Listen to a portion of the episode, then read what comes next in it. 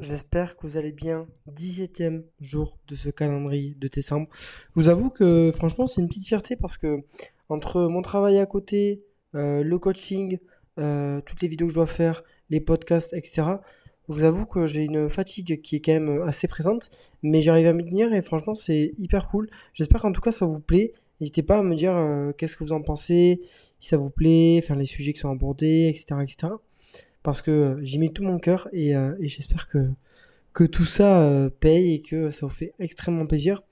Aujourd'hui, on va avoir un petit peu un sujet différent. Je vais un petit peu ouvrir mon cœur, même si bon, je suis quelqu'un qui.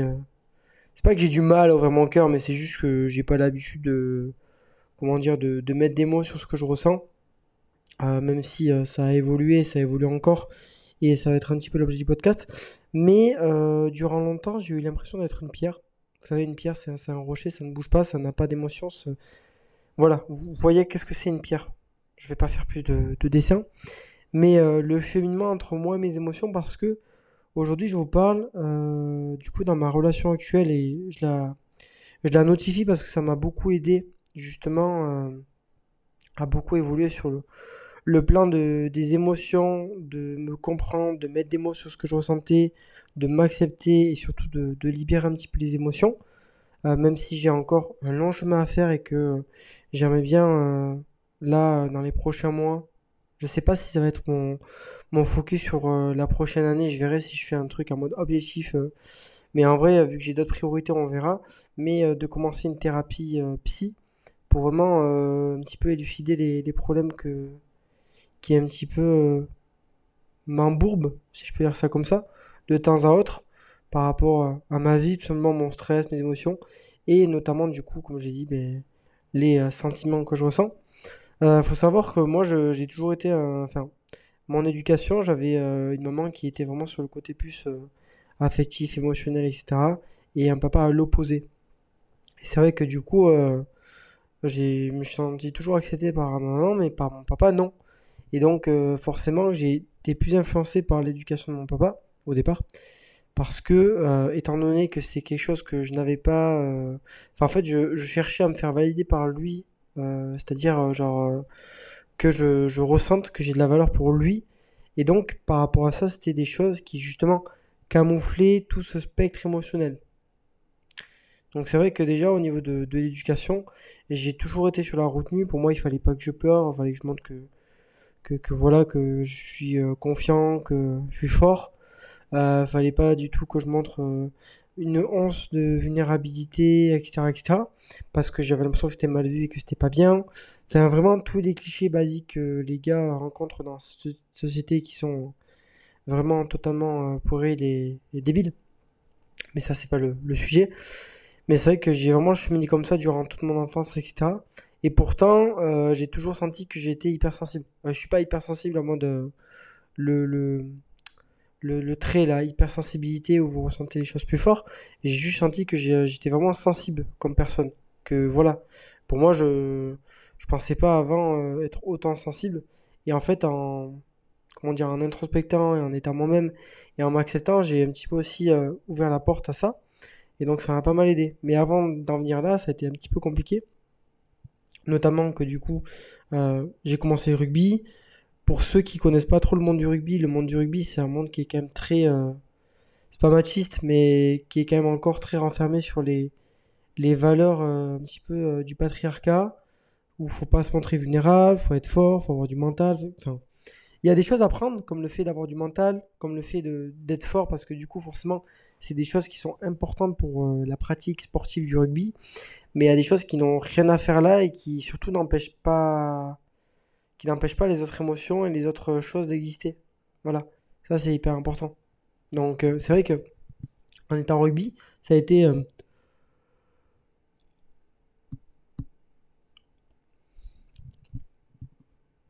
vraiment toujours compliqué un petit peu de, ben, de juste laisser parler euh, libre cours ses émotions. Et surtout quand je suis arrivé en, senior, et là c'était encore pire parce qu'en fait il y avait plus d'enjeux, donc euh, forcément plus d'enjeux, euh, des adultes qui sont âgés entre 30 et 40 ans, donc bon. Des hommes qui ont été éduqués par rapport à la même manière que moi, mais qui du coup n'ont jamais eu cette, cette réflexion et cette volonté de, putain, mais c'est peut-être pas normal que je puisse pas trop exprimer ce que je ressens, que je, que, voilà, qu'il faut que je sois fort à tout prix. Enfin bref, toutes ces choses-là. Donc du coup, moi, ça m'a, ça m'a vraiment touché, euh, d'autant plus en parallèle par rapport à l'entourage que j'avais auparavant. Enfin, tout ce combiné-là, tout cet entourage-là que, que j'avais, cet environnement-là que j'avais, ben, ça m'a juste contraint à être euh, une pierre. Voilà. À ne pas trop me confier, à être un petit peu discret sur ce que je ressentais et à garder tout pour moi. Vraiment, genre, euh, comme si j'étais une bonbonne qui, qui gardait tout pour moi. Et ça, c'est hyper dangereux hein, d'ailleurs. C'est hyper dangereux et je pense que c'est un petit peu la, la cause de mon stress aujourd'hui. Où euh, du coup, ben, des fois, je renferme beaucoup trop de choses pour moi.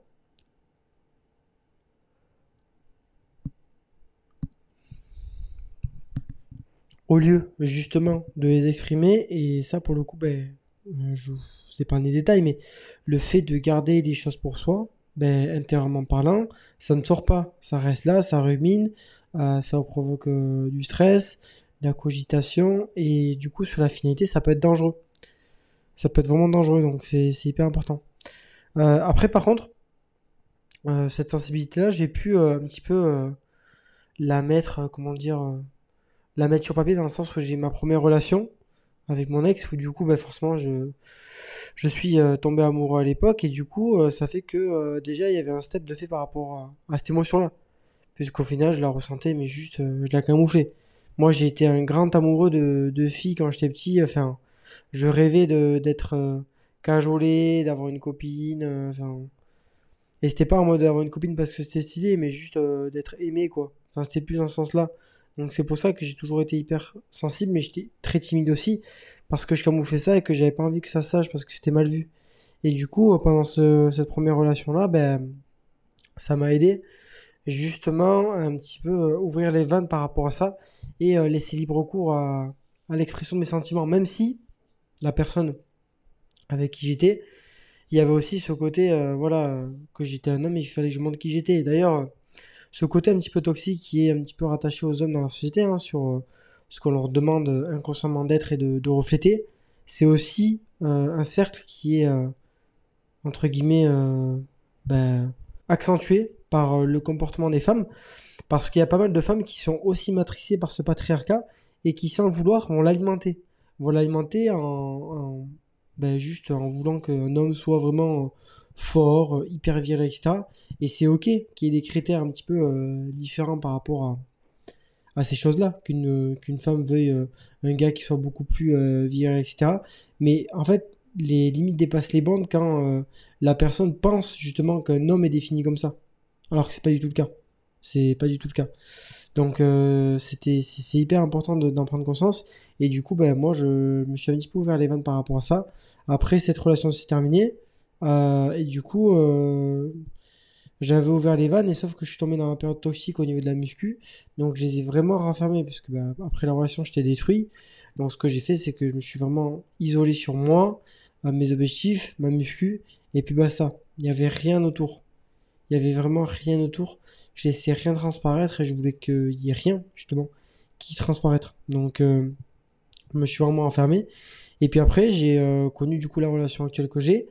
Et là, ça a été vraiment euh, un gros, euh, une grosse ouverture de vanne et ça l'est encore puisque j'apprends. En fait, j'ai vraiment appris à introspecter, à mettre des mots sur ce que je ressentais. Et ça, ça a été une grosse délivrance pour moi parce que, euh, en fait, je me suis rendu compte que toutes ces années-là, j'avais jamais mis de mots sur ce que je ressentais, les émotions que j'avais, les sentiments. Putain, je fais que bailler, c'est insupportable. Mais du coup, ouais, ça m'a beaucoup, euh, ça m'a beaucoup appris par rapport à ça. Et donc, ça a été un ouf de soulagement parce que j'ai appris à m'accepter, j'ai appris à m'aimer, j'ai appris du coup à mettre des mots sur finalement des choses que je ressentais depuis petit. Et, euh, toutes ces choses-là, euh, en fait, sur la finalité, m'ont permis d'être beaucoup mieux mentalement parlant et surtout d'être beaucoup plus confiant et épanoui. Parce que, en fait, euh, vous vous rendez pas compte que justement, en écartant les choses que vous êtes vraiment au fond, au lieu d'être matrixé par euh, souvent les, tabous qu'il y a autour des gars dans la société, bah en fait, vous allez développer une fausse confiance et une fausse estime de vous-même. Donc c'est encore pire. C'est encore pire. Euh, justement, la vraie confiance, c'est justement accepter d'être triste, accepter de pleurer, accepter d'être en colère, euh, mettre des mots sur ce qu'on ressent. Mais c'est pas justement camoufler ça, faire le la, le, gars viril qui ne ressent jamais les bas, les hauts. Bien sûr qu'il y a besoin de discipline et de, de force, entre guillemets, et qu'il y a besoin de, résilience. Mais ça n'empêche pas que vous pouvez avoir cette résilience-là sans justement omettre toutes ces émotions et toutes les choses que vous ressentez à côté. Ces deux, ces deux choses-là, en fait, elles sont pas dissociées. Au contraire. Donc, euh, c'est pour ça que c'est important de, de faire le travail par rapport à ça. Et, euh, et en fait, ces émotions qui sont vraiment touchy pour un gars, c'est de ressentir la tristesse, la vulnérabilité, la sensibilité. Et ça, c'est no way en 2023 et en 2024 et même pour toute la vie. C'est no way parce qu'en fait, avant tout, on est des êtres humains, donc on est voué à les ressentir. On est vraiment voué à les ressentir. Donc pourquoi les ignorer? Et ça veut pas dire justement euh, euh, quand on les ignore pas et qu'on les laisse entrer que ça va ruiner notre vie. Pas du tout. On peut très bien les accepter, mettre des mots dessus et, juste euh, ben, comprendre que ça fait partie de nous. Et en même temps, avancer sur nos projets et nos objectifs. C'est pas dissocié. Hein. C'est pas du tout dissocié. Par contre, il faut apprendre justement à les introspecter, à les analyser, à mettre des mots dessus, à savoir ce que vous ressentez. Et moi, la première étape que j'aimerais euh, vous inviter à faire, c'est justement d'écrire sur un carnet. Ça peut être bête, mais d'écrire vos pensées un petit peu chaque jour, ça, déjà, ça met un recul sur ce que vous pensez, et vous allez vous rendre compte que euh, même si au départ vous pensez que euh, c'est pas naturel et que vous écrivez n'importe quoi, bah en fait vous allez mettre des mots sur ce que vous ressentez par rapport à ce que vous vous disiez dans la tête. Et ça, déjà, c'est une première étape vers l'introspection, vers ce que vous ressentez.